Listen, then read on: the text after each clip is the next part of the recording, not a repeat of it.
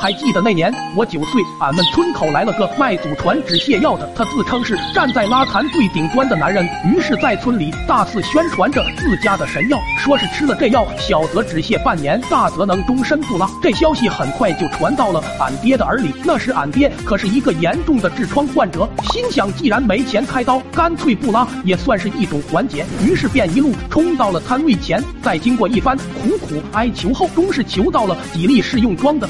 后来。回到家，仰头就先整了几粒，还别说，结果一直等到傍晚，还真没有要拉的迹象，不禁感慨这药真特么神了。于是，一连好几天，老爹都彻底放飞了自我，之前不敢吃的，现在从头尝了个遍。可日子一长，老爹就感觉出了不对劲，现在不光行动不便，连肚子都胀得跟怀了崽一样。于是又叫我陪他去了诊所排查情况，在经过老中医的一番检查后，初步诊断这是吃错药所导致的消化不良，得疏通肠道。说着就去旁边的诊所买药了。要说那会正赶上三伏的天，屋子里蚊虫肆虐的。老爹由于行动不便，就喊我过来先给蚊子吸。我抄，这我能愿意吗？但又碍于打不过老爹，就把怒气都发在这些蚊虫身上了。当时老爹也闲得无聊，正打算小眯一会，结果一只蚊子就落在了俺爹的腚上。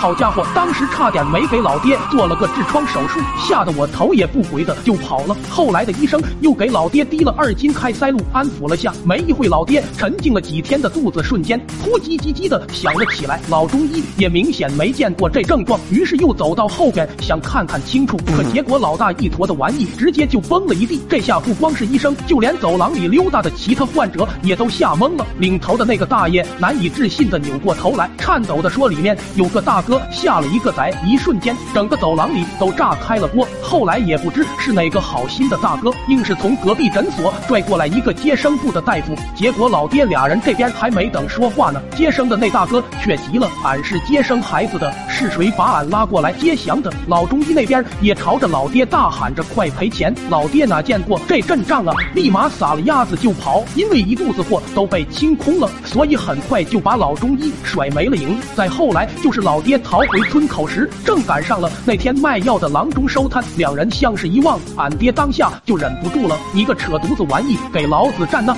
可那郎中也不傻，眼见事情败露，扛起摊位就开跑。老爹甩开膀子也开始追，跑到后来，那老郎中明显有些体力不支，不得已又拿出了一堆臭袜子、臭鞋，照着后边还在追的老爹就开始一顿狂扔乱砸，其中还有一条半截裤，直接就糊到了躺路边还在晒太阳大爷的脸上。一直扔到后来，老爹却突然停下来不追了，望着后边满地的狼藉，感觉应该回本了，于是又开心的往回边走边捡。前边的老郎中也是察觉到了不对劲，回过神来的一瞬间，又开始往回撵俺爹了。但好巧不巧，这俩人又刚好碰上了老中医带着治安队搜过来了。最终老爹跟老郎中双双被带走。至此，我真心奉劝大家，身体不适时莫要轻信于民间偏方，只有正规医院才是治好身体的有效。途径啊。